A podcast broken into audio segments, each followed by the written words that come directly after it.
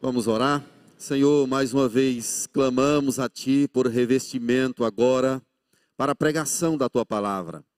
Pedimos ao Senhor que fale ao nosso coração mais uma vez, em nome do Senhor Jesus. O Senhor já tem feito tanto isso. E mais uma vez eu te suplico, ó Deus, que nos alimente da Tua palavra. Nós precisamos dela, precisamos do Evangelho. Por isso clamamos a Ti. Abra a nossa mente, abra o nosso coração para entender o que o Senhor quer para cada um de nós nessa tarde, em nome do Senhor Jesus. Amém. Meus amados, no século IV viveu um homem, ele se chamou Agostinho. Ele vivia uma tribulação, ele não conseguia viver uma espécie de plenitude que ele buscava. E ele ficava angustiado, triste, ele ascendeu profissionalmente aos 30 anos, ele já era professor em Milão e era uma pessoa bastante inteligente, compreendido de várias vertentes do conhecimento. Mas ele tinha uma lacuna. Ele tinha uma lacuna. Ele foi criado no Evangelho. A mãe dele era uma mulher muito piedosa, uma mulher de oração, clamava a Deus constantemente pela conversão dele e ele vivia uma vida devassa, uma vida distante do Senhor. E um dia um amigo chamou para ir a um local, a um retiro, a uma casa de campo.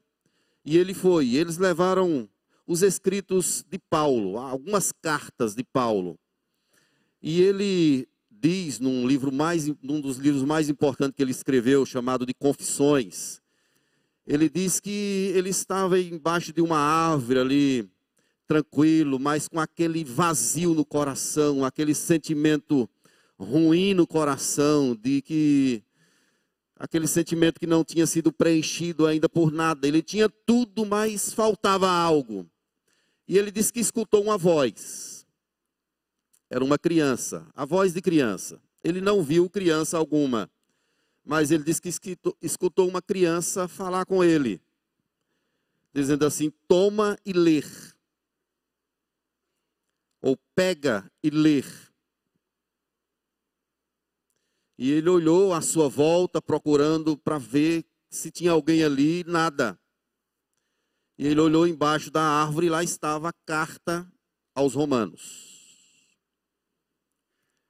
E ele disse: só pode ser isso aqui. Ele abriu Romanos de forma aleatória e abriu nesse texto que a gente leu agora. Ele leu mais propriamente os versos 13 e 14. Foi a única parte que ele comenta que leu. Andemos dignamente como em pleno dia, não em orgias, bebedices, não em impudicícias, dissoluções, contendas e ciúmes. Quando ele leu essa parte, mais revestivos do Senhor Jesus Cristo, ele não se conteve em lágrimas. Aquele vazio, aquela incompletude que ele tinha, foi totalmente suprida agora com essa com a palavra de Deus. Isso é um despertamento. É um despertamento de Deus, certamente. E a partir daí, ele já era um homem usado por Deus e agora com muito mais contundência conhecendo e sabendo da sua verdadeira identidade, que era um pertencimento ao Senhor Jesus Cristo. Meus irmãos, as cartas de Paulo, ela tem um caminho muito interessante na escrita. Paulo elenca uma espécie de doutrina, de ensinamento, ele aprofunda e depois ele parte para uma parte prática. Dizem que quem entende Romanos entende toda a Escritura.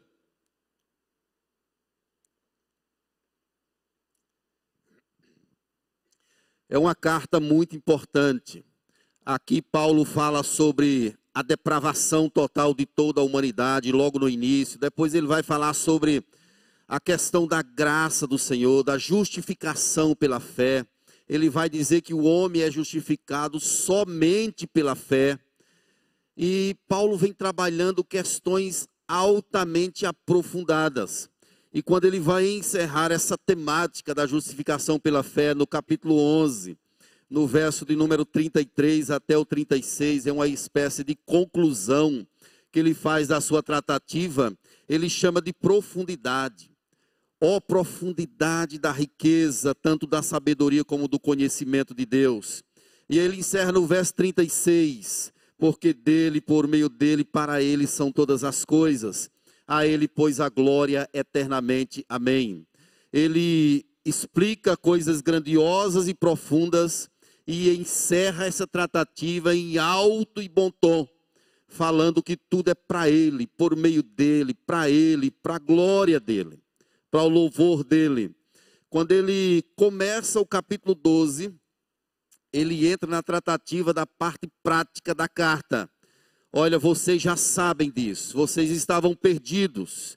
Deus os achou, Deus os salvou, os abençoou. Agora vocês precisam fazer isso. É, um, é uma espécie de comportamento que nós devemos ter como sendo filhos de Deus. E aí ele já começa dizendo assim: Olha, rogo-vos, irmãos, pelas misericórdias de Deus, que apresenteis os vossos vosso corpo por sacrifício vivo, e não vos conformeis com esse século. E ele vai tratando, mostrando a gente, mostrando o que nós devemos fazer, uma vez que fomos alcançados por Deus. No capítulo 13, então, ele vai aprofundando e vai falando que a gente deve obedecer às autoridades. Como é que a gente deve se comportar com elas?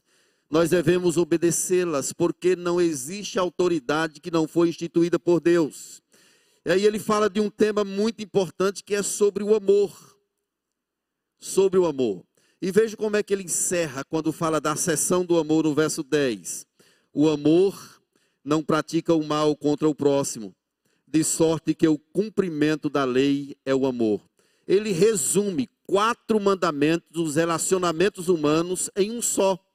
É só você olhar aí no verso 9, ele diz: Não adulterarás, não matarás, não furtarás, não cobiçarás. E se qualquer outro mandamento, nesta palavra se resume: amarás o teu próximo como a ti mesmo. Ele resume, então ele fala sobre o amor. Vejam que é o nosso comportamento, é o nosso dever, é a forma como nós devemos viver, nos relacionando bem com as autoridades instituídas e também nessa prática do amor fraternal acima de todas as coisas, amemos uns aos outros. O amor, ele é o cumprimento da lei. E agora, quando a gente chega no texto que nós lemos, nós percebemos claramente que ele faz uma espécie de exortação, chamando a igreja para um despertamento, para um avivamento. É como se a igreja tivesse vivendo uma espécie de letargia, de frieza espiritual. E ele está chamando a igreja e vai mostrar algo que está às portas. O motivo para a igreja estar desperta, alerta, vigiando, é porque tem algo se aproximando, que é a consumação da nossa salvação. É isso que ele vai trabalhar. E claramente a sessão se divide em duas partes, uma no verso 11 e a outra nos versos 12, 13 e 14. E a gente vai falar um pouco sobre isso e vamos ter em mente essa palavra, despertai, que a gente quer trabalhar essa perspectiva. Primeiramente, meus irmãos, Paulo nos exorta aqui para que tenhamos consciência a respeito do tempo em que estamos. É isso que ele diz aí no verso 11. E digo isto a vós outros que conheceis o tempo. Já é hora de vos despertardes do sono, porque a vossa salvação está agora mais perto do que quando no princípio cremos. O tempo. O tempo aqui não é o tempo cronológico, não é o tempo do relógio o tempo aqui é o tempo de Deus, é Kairos, é uma era, é um espaço de tempo que nós temos aqui nessa terra. Quando Jesus veio, ele inaugurou o reino, O, o primeiro advento de Jesus trouxe a inauguração do seu reino. E isso se consumará com o segundo advento, que é o seu retorno, a vinda dele nas nuvens para buscar a sua igreja. Stott diz que é um tempo existencial de oportunidades e decisões. É o espaço de tempo que Deus deu a mim e deu a você. E a pergunta é: o que, que nós estamos fazendo com esse tempo? Que decisões nós temos tomado? O que temos feito? Onde temos andado? Como temos gastado esse tempo que Deus nos presenteou? Nós estamos vivendo nessa era, no tempo de Deus, e devemos estar atentos, porque a Bíblia ela divide o mundo em duas etapas essa nossa era e a era vindoura.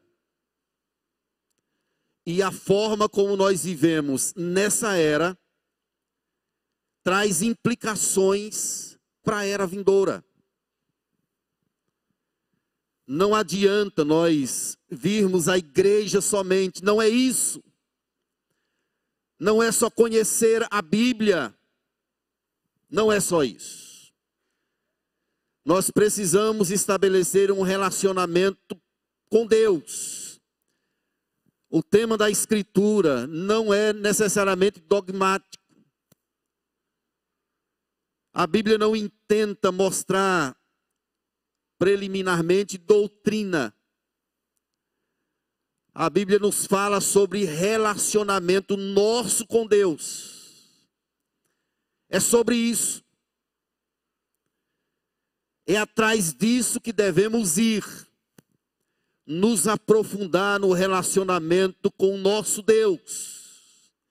É claro que é através dos meios que, o, que Deus nos deu a leitura da Escritura, a oração, a comunhão, o culto, os meios de graça. Mas é tudo sobre relacionamento. Tem algo à nossa frente, queridos o tempo da consumação da nossa salvação está chegando. Os fariseus fizeram uma pergunta a Jesus, ou melhor, pediram um sinal dos céus. Olhem como Jesus respondeu em Mateus capítulo 16, verso 2. Leiam comigo. À tarde vocês dizem: haverá bom tempo, porque o céu está avermelhado. Vamos ler?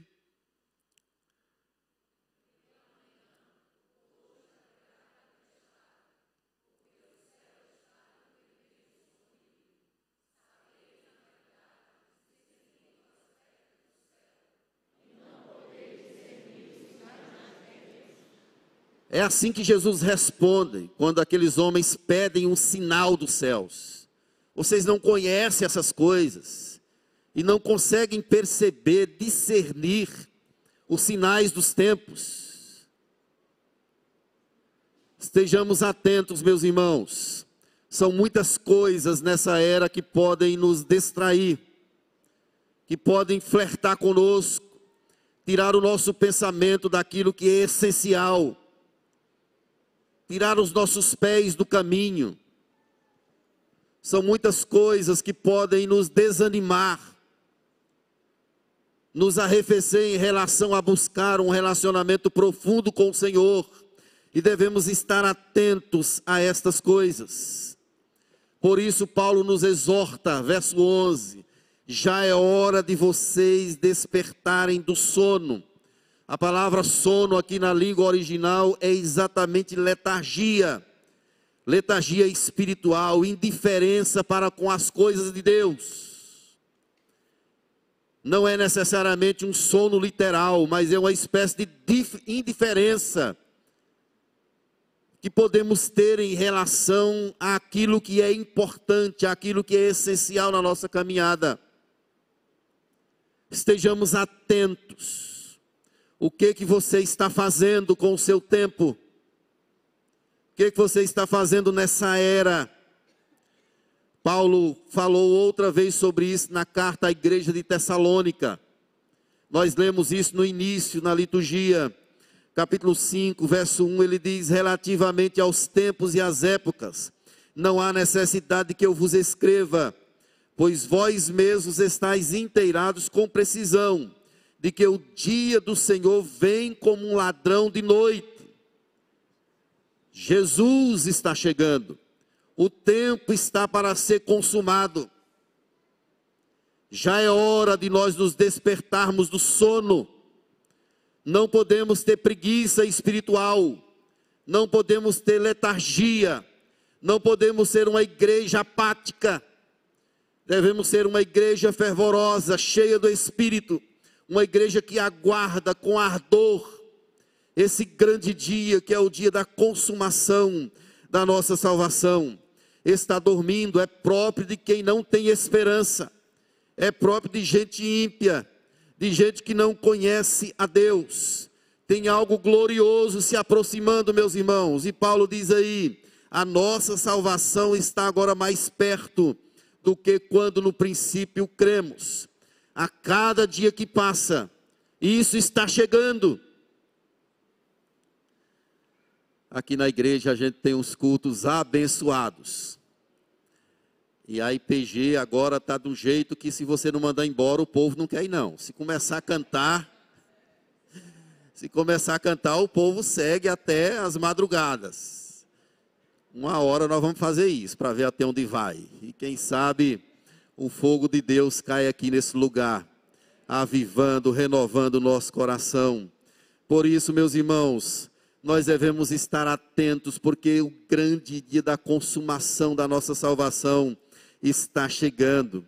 Salvação envolve três aspectos. O primeiro deles é o passado, que foi a justificação. Envolve também o presente, que é a nossa santificação. E envolve o futuro, que é a glorificação. Nós já fomos justificados. Nós estamos num processo de santificação. Mas ainda falta o período da glorificação. É a etapa final é o momento final quando Deus, em sua graça e glória, finalmente consumará todas as coisas. Eu posso dizer que a salvação ela é um ato, como posso dizer também que é um processo. Eu posso dizer que já estou salvo, ou então dizer que estou sendo salvo. É a mesma coisa. Eu sou salvo se eu olhar pela perspectiva de Deus. Deus já completou a obra eu já estou na eternidade, eu já estou salvo, eu já fui glorificado na eternidade no plano de Deus, porque para Ele, Ele conhece e sabe de todas as coisas. O amanhã é a mesma coisa do ontem, não há essa divisão para Deus, mas na minha vida isso está sendo processado. Uma coisa é certa, nós vamos chegar lá, nós seremos completamente salvos para a glória, honra e louvor do nosso Deus. Paulo está se referindo aqui à glorificação e não à justificação. O tempo da consumação da nossa salvação está se aproximando, está chegando. Imagine que momento glorioso, irmãos. Quando tudo se acabar aqui, nós seremos glorificados receberemos um corpo novo, um corpo glorificado. Estaremos com o nosso Deus na eternidade, em momentos indescritíveis, para sempre. Não teremos mais as canseiras da terra, as angústias da terra, motivado por esse negócio que se aproxima já é tempo de nós nos despertarmos do sono. É hora da gente acordar. Vamos viver a vida de Deus. Vamos buscar a Deus com mais profundidade. Eu quero mais do Senhor. Eu quero conhecer mais a Deus. E eu sei que você quer isso também. A nossa salvação está se aproximando, meus irmãos, a consumação de todas as coisas. Jesus, quando falou sobre essas coisas em Mateus, no capítulo 24, verso 43, ele diz o seguinte: considerar isto. Se o pai de família soubesse a que hora viria o ladrão, vigiaria e não deixaria que fosse arrombada a sua casa. Por isso ficai vós também apercebidos, porque a hora em que não cuidais, o filho do homem virá. Se ele chegasse agora, seria bom. Uma bênção. Vou tomar aqui a palavra de Jamar. Quantos podem dizer amém? Amém. amém, meus irmãos. O filho do homem virá quando nós menos esperarmos. Deus cumprirá sua promessa. Ele falou que Jesus nasceria e ele nasceu. Ele nos prometeu que Jesus virá buscar sua igreja. Isso é certo. Certamente acontecerá. E como seria bom se fosse agora. Imagine o suar da trombeta agora. Como seria majestoso, irmãos. Mas vamos viver essa expectativa, vamos viver esse momento, vamos esperar isso, enquanto ele não vem, vamos viver a vida dele, vamos viver para o culto, vamos viver adorando, fomos criados para isso, não vamos deixar a letargia nos pegar, não vamos ficar com preguiça espiritual, em nome de Jesus, queridos, vamos seguir adiante, com força, com ardor, com graça, com o poder do Espírito em nosso coração. Queridos, hoje eu estava conversando com o irmão e ele me dizia que a partir de quatro horas, três e meia, quatro horas, já estava cheio de gente aqui na igreja. povo trabalhando, servindo, com risos. O que, que é isso, meus irmãos, se não um mover de Deus? Uma chuva alagando muitas ruas, muita, muita água caindo e o povo firme. Talvez nós tivéssemos motivos para dizer assim: olha, não vou não, a coberta está muito boazinha, quentinha, um soninho. Muitas pessoas aqui acordaram três horas da manhã, três e meia, e vieram para cá servindo com coração, com alegria. Meus irmãos, isso não é coisa de homem, não não é você porque você quer, porque você é aguerrido, porque você tem coragem. Isso é algo de Deus, é o poder de Deus. Agora imagine que Deus pode fazer muito mais. Ele pode trazer um movimento grandioso à vida dessa igreja e fazer algo que jamais se viu. Ele é poderoso para operar. Por isso, meus irmãos, vamos repreendendo todo, toda espécie de letargia e pedindo a Deus para nos dar dor, força, graça, coragem para seguirmos adiante. E aí, meus irmãos, ele nos fala uma segunda sentença aqui, que eu quero trazer para o nosso coração também. Além da compreensão, da consciência do tempo que nós devemos ter, nós devemos deixar e nos apropriar. É isso que ele vai nos ensinar aí a partir do verso 12.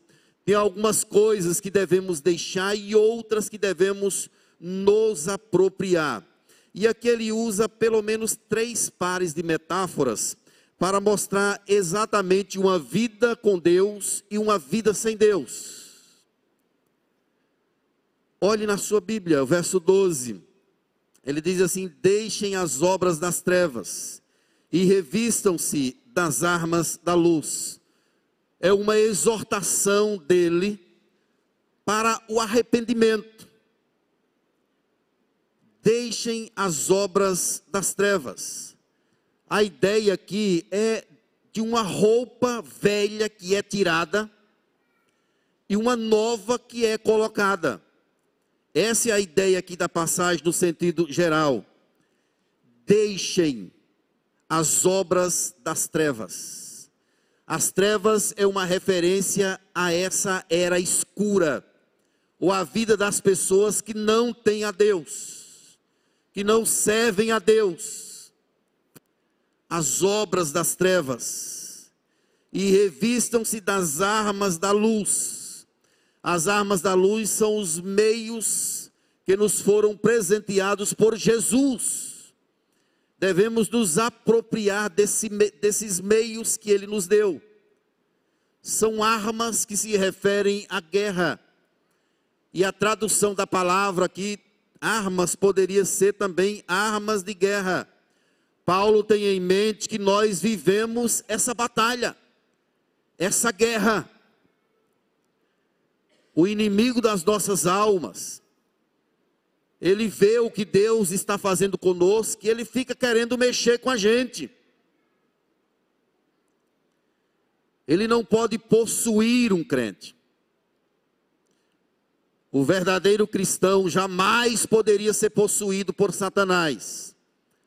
Se ficar possuído é porque não tem o Espírito de Deus. Mas o inimigo pode oprimir de diversas formas pode usar colegas de trabalho, pode usar até gente do convívio familiar. Ele pode oprimir usando situações adversas. Ele tem os seus mecanismos. Nem toda tristeza é natural do organismo. Nem toda angústia é natural das nossas vivências nós devemos entender que estamos numa batalha. Paulo fala sobre isso em Efésios capítulo 6. E diz que a nossa luta não é contra carne e sangue, e sim contra os principados, potestades, contra os dominadores do mal nas regiões celestiais. Nós estamos em guerra. O presbítero Carlito falou sobre isso ontem. É uma batalha, meus irmãos, uma peleja o tempo todo se aproprie das armas da luz. Que armas são essas? A oração, o culto, a escritura. Fique perto de Deus, se aproprie. Olha o que Paulo fala dessas armas lá em Efésios capítulo 6 e cita uma armadura. E quando a gente vai ver a completude dessa armadura, é exatamente a pessoa de Cristo. Revistam-se de Cristo, as armas pertencem a Ele. É nós nos vestirmos da justiça de Cristo. As nossas armas não são carnais, são espirituais, poderosas em Deus para destruir sofismas, fortalezas, todo pensamento altivo que se levante contra o conhecimento de Cristo Deixem as obras das trevas e se apropriem da justiça de Cristo. É isso que nós precisamos fazer, meus irmãos. Mas uma outra metáfora, ele coloca aí no verso 13. Ele diz assim: andem dignamente, como em pleno dia e não de noite. Andar traz a ideia de viver, não é isso? Andar, caminhar é uma caminhada. Ande como em pleno dia e não de noite. É você trazer para o exterior aquilo que está em seu coração. A vida que você tem com Deus, ela tem de ser demonstrada no seu comportamento, na forma como você vive, no trabalho, na igreja, na família. A esperança que você traz em seu coração tem de ser traduzida de forma diferente. Você que é casado, como é que você trata a sua esposa? Você que é casada, como é que você trata o seu esposo? Como é que você trata os seus filhos? Como é o seu comportamento fora aqui da igreja? Como é que os seus colegas de trabalho te conhecem? Você tem sido o bom perfume de Cristo lá, tem sido a luz do mundo, tem sido aquela pessoa que os ímpios olham e dizem assim: olha, e dizem ali é um verdadeiro servo de Deus. Ande dignamente, viva a vida de Deus, Expresse com o seu comportamento aquilo que você diz ter em seu coração.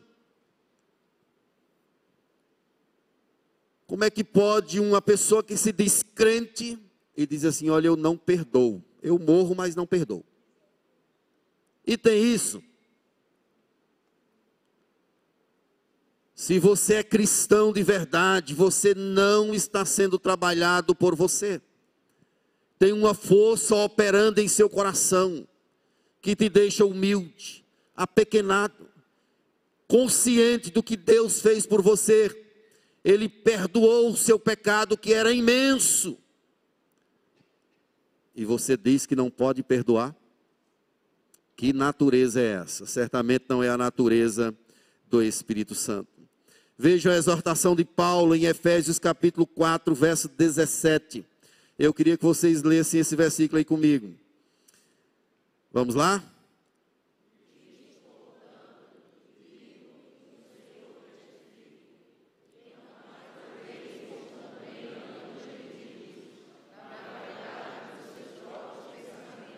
Não mais andem como andam os gentios, na vaidade dos seus próprios pensamentos nós somos o povo de Deus, amém, queridos? Devemos viver como o povo de Deus, o povo que é capaz de amar, de perdoar, de oferecer a outra face, de caminhar a segunda milha. Não é por nós, mas nós temos um fundamento que nos impele a isso, que é o que Cristo fez por nós. É Ele quem é a nossa referência, é a vida dele. Paulo escrevendo lá aos Filipenses, ele diz assim: Tende em vós o mesmo sentimento que houve também em Cristo Jesus. Esse deve ser o padrão da nossa vida. É o que Deus, quer de mim e de você. Ande dignamente como de dia, em pleno dia, e não de noite. Na sequência, Paulo aponta algumas questões das pessoas que andam à noite.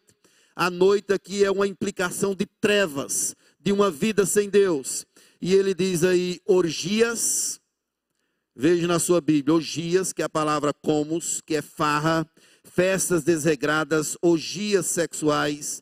A palavra bebedice, que é intoxicação.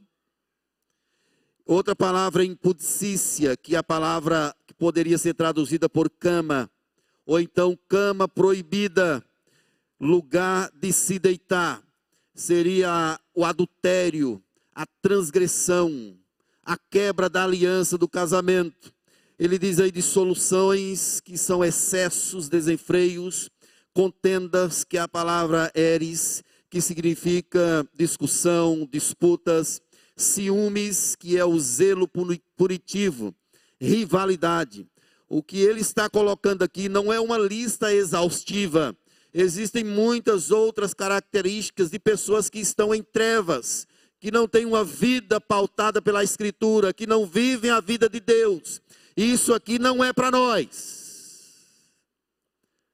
Não é para nós. Não é para quem tem o Evangelho. Não é para quem tem Cristo. Quem tem Cristo vive uma vida diferente, vive na perspectiva do alto, na perspectiva do Senhor Jesus Cristo. Paulo está falando sobre um comportamento em si mesmado, escravizado, um comportamento que vive em trevas.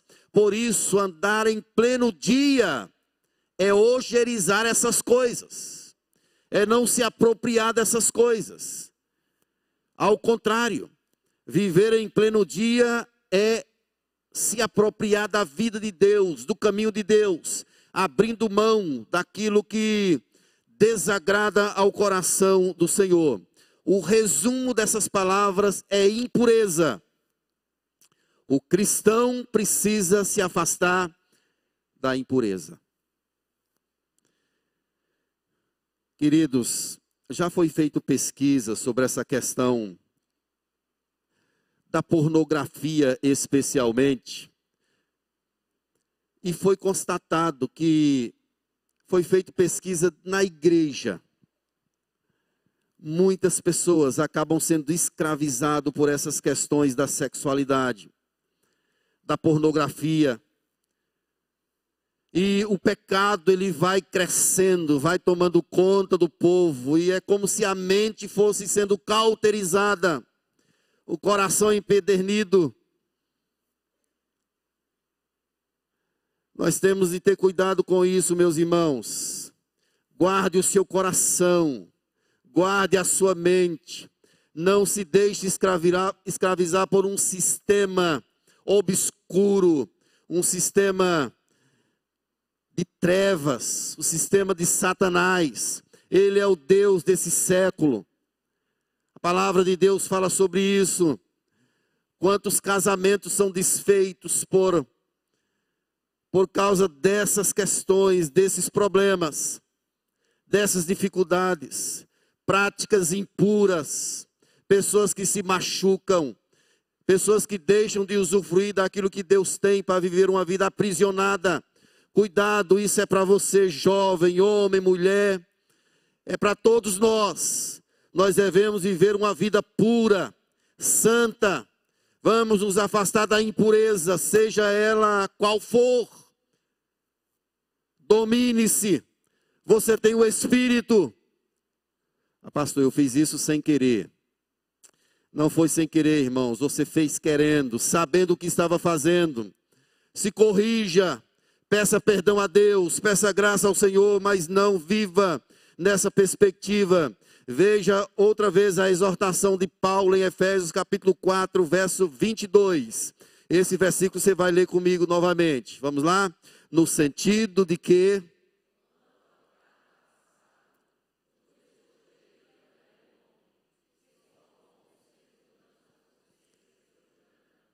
Nós cantamos agora há pouco, nos despojeis do velho homem, contra o trato passado, aquela vida velha, aquelas coisas sujas que fazíamos, impuras, os despojeis do velho homem e nos revistemos aí do novo homem criado segundo Deus. A palavra de Deus fala que se alguém está em Cristo é nova criatura. Você crê nisso? Amém? Houve uma ruptura da sua vida velha, pregressa. Você é uma nova pessoa. Seu coração é novo, é transformado pelo Espírito.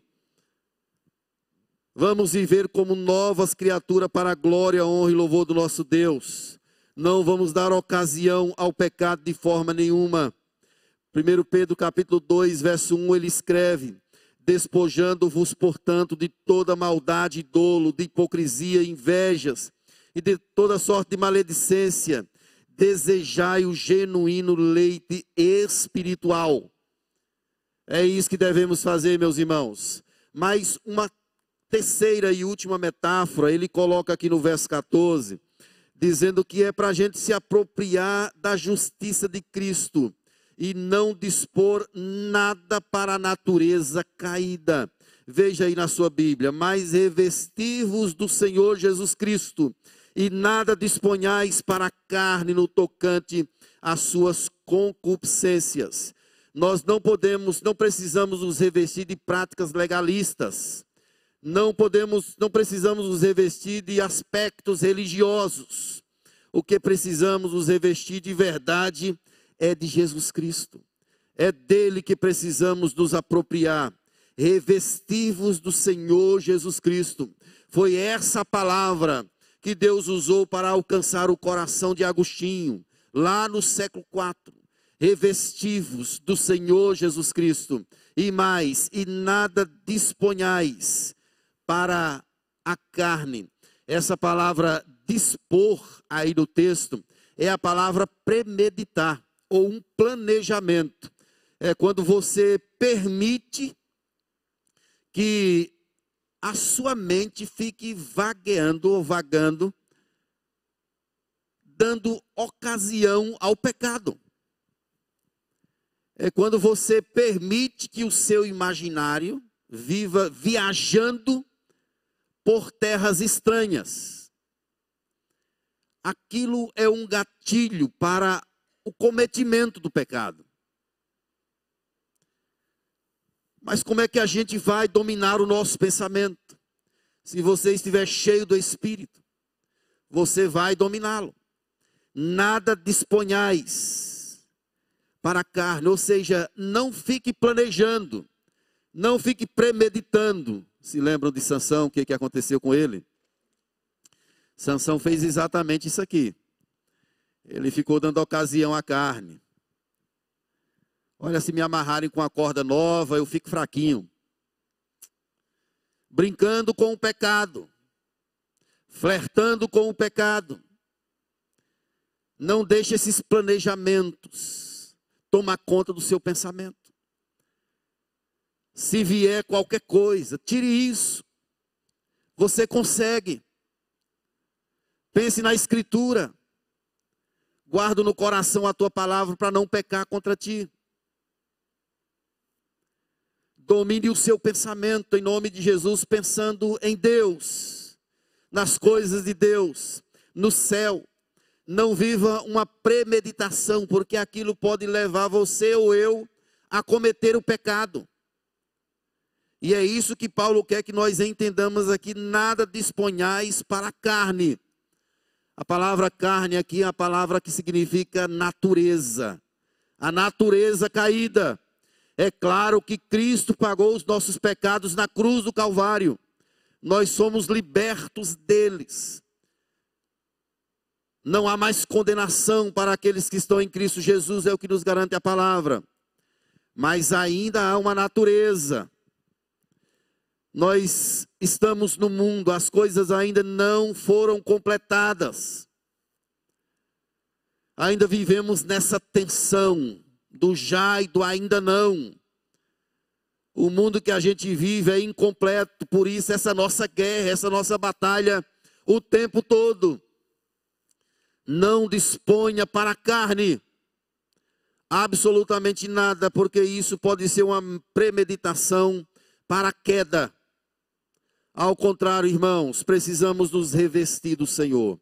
Se você estiver próximo a Jesus, próximo a Deus, buscando a Ele, servindo a Ele o tempo todo, você vai mortificar os efeitos dessa natureza velha. Cristo já derrotou, já levou os nossos pecados, mas como as coisas não se completaram ainda, somos ordenados aqui, mandados pela palavra do Senhor a tomar precauções. Não disponha, não brinque, senão você cai. Senão você cai. Eu também. E o primeiro passo para a gente cair é você dizer que jamais cairia. Eu jamais faria isso. É o primeiro passo para você cair. Eu jamais trairia meu cônjuge. Nunca fale isso. Você é capaz de fazer. Agora crie contenções. Não dê ocasião à carne. Fuja das aparências. Fuja do mal. Fuja da escuridão. Não deixe o pecado tomar volume. Ele começa pequenininho e se desenvolve nas trevas. Ao primeiro sinal, você precisa trazê-lo para a luz. É a luz quem o reprime, quem faz com que ele morra. Não é a nossa luz, é a luz do Senhor Jesus Cristo. Não dê lugar, não dê ocasião à carne em nenhuma circunstância. Não brinque com absolutamente nada que possa roubar o seu coração. As coisas, os pecados não se instalam na vida cristã de forma abrupta. Eles vão se estabelecendo, começam devagarinho. E vai crescendo, vai crescendo, um abismo vai chamando outro abismo. Daqui a pouco tem gente crente, aprisionado, vivendo num charco, nós ouvimos Ronaldo Lidório aqui citando Isaías 59. Os, nossos, os vossos pecados fazem separação entre vós e o vosso Deus. É isso, irmãos, que devemos ter em consideração. Muitos comportamentos promíscuos e impuros nossos. resultam de pensamentos ímpios que permitimos que eles se alojem em nossa mente. E as elucubrações, os pensamentos constantes, acabam provocando desvios, distanciamentos de Deus. Foi Lutero quem diz que não podemos impedir que os passarinhos voem sobre a nossa cabeça, mas podemos impedi-los de fazer ninhos. Isso nós podemos. O pecado está rondando. Nós não podemos nada contra isso, mas podemos impedir em nome de Jesus que eles se acheguem à nossa vida, que eles entrem na nossa história causando destruição. E aqui, meus irmãos, eu quero concluir, voltando à minha história inicial. Aquele homem lá no século IV, Agostinho de Hipona, ele foi despertado pela palavra do Senhor. Essa mesma palavra nós estamos com ela aberta hoje. Ela pode despertar o nosso coração. Você crê nisso? Amém? é a mesma palavra que Deus usa para nos despertar, para abrir os nossos olhos, para nos fazer sair da inércia. Quem sabe tem gente aqui hoje que está parado, braços cruzados, vivendo uma vida mais mundana do que propriamente a vida de Deus.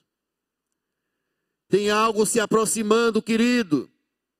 Fique esperto, fique atento. O dia da consumação da salvação está chegando. Imagine você entrando, sendo chamado pelo juiz eterno, Jesus Cristo, e recebendo a palavra que diz: Vinde, bendito de meu Pai, que tem uma morada preparada para ti. Entre, meu filho, entre para, entre para o gozo do teu Senhor. É isso que deve nos impelir, meus irmãos. Não é medo das trevas, não é medo de Satanás, não é medo de ir para o inferno, isso é nada. O que deve nos constranger é a sublimidade do conhecimento de Cristo, é aquilo que Ele tem preparado para mim e para você não é o mal, é o céu. É isso que deve encher o nosso coração. É o desejo de Deus, da presença dEle. É o desejo de estar eternamente com Ele que deve sobrepujar todas as coisas aqui da terra. É a sublimidade do que Deus tem preparado para mim e para você. Desperta, acorda, Levanta. Não é mais para você dormir. Não é mais porque você já está na luz.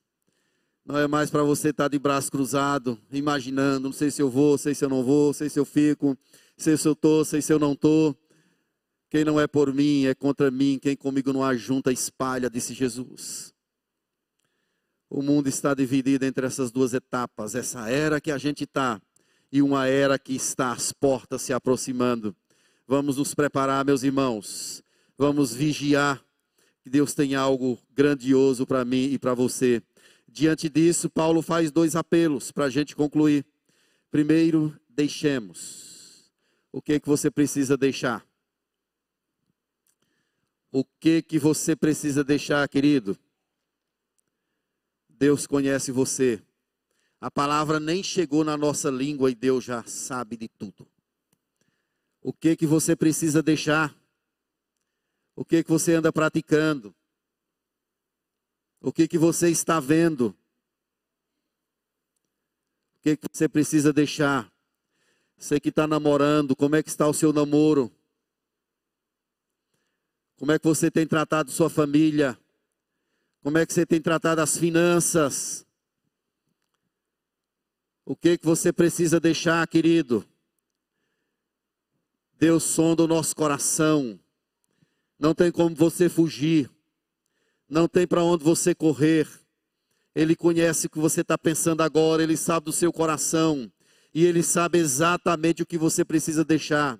E você precisa falar isso a Ele. Você precisa dizer isso a Ele. É a mentira? É a hipocrisia? É o legalismo?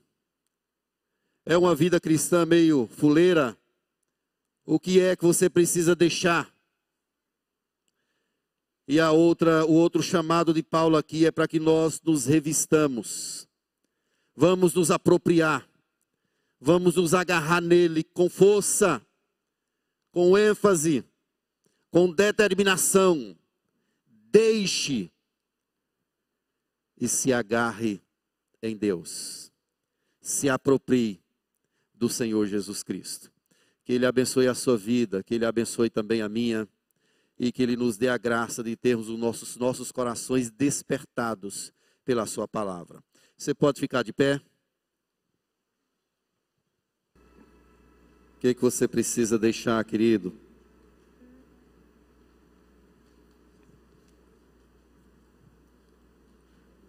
Se aproprie das armas da luz, revista-se de Jesus Vai chegar o dia, vai chegar o tempo da consumação de todas as coisas. Nós não sabemos se será amanhã ou depois, ou daqui a alguns anos. É por isso que você não pode viver dormindo. Acorde, levanta tu que dormes, e Cristo te iluminará. Desperta tu que dormes. Levanta-te de entre os mortos e Cristo te iluminará. Você não foi criado, não foi chamado para viver outra vez na prática do pecado. Jesus já venceu esse pecado na cruz.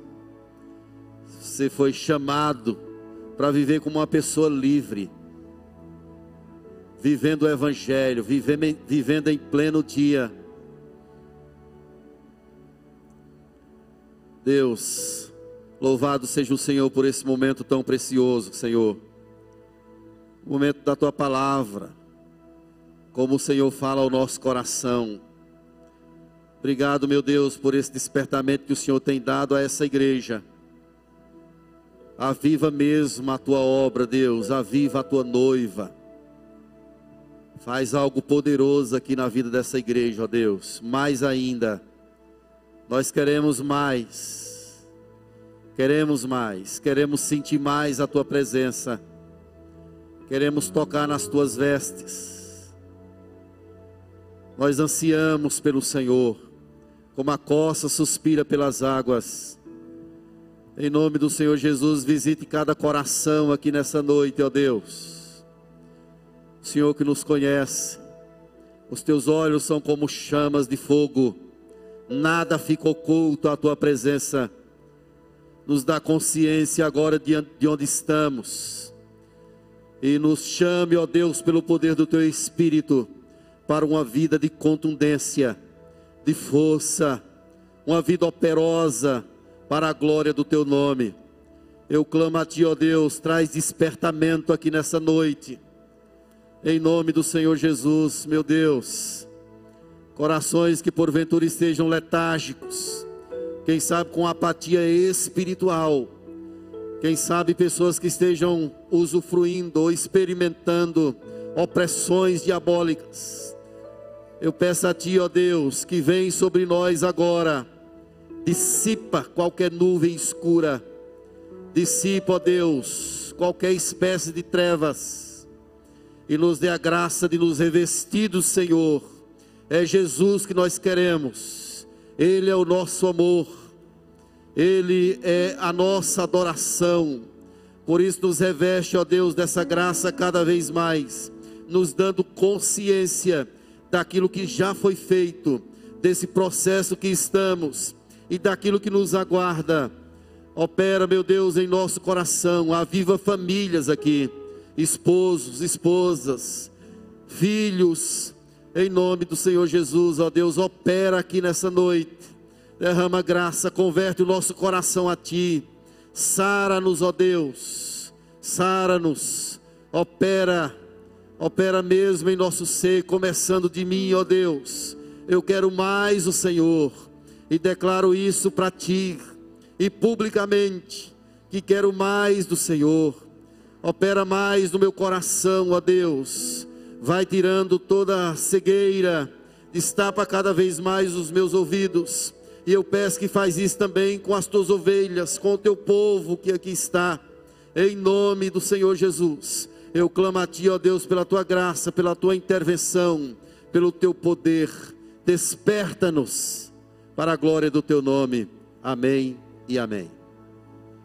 E agora, meus irmãos, que a doce paz de Jesus Cristo, o amor imensurável de Deus, o nosso Pai eterno, que o poder e a glória do Espírito repouse sobre nós, povo de Deus espalhado por toda a terra, agora e para todo sempre. Amém. Vamos cantar.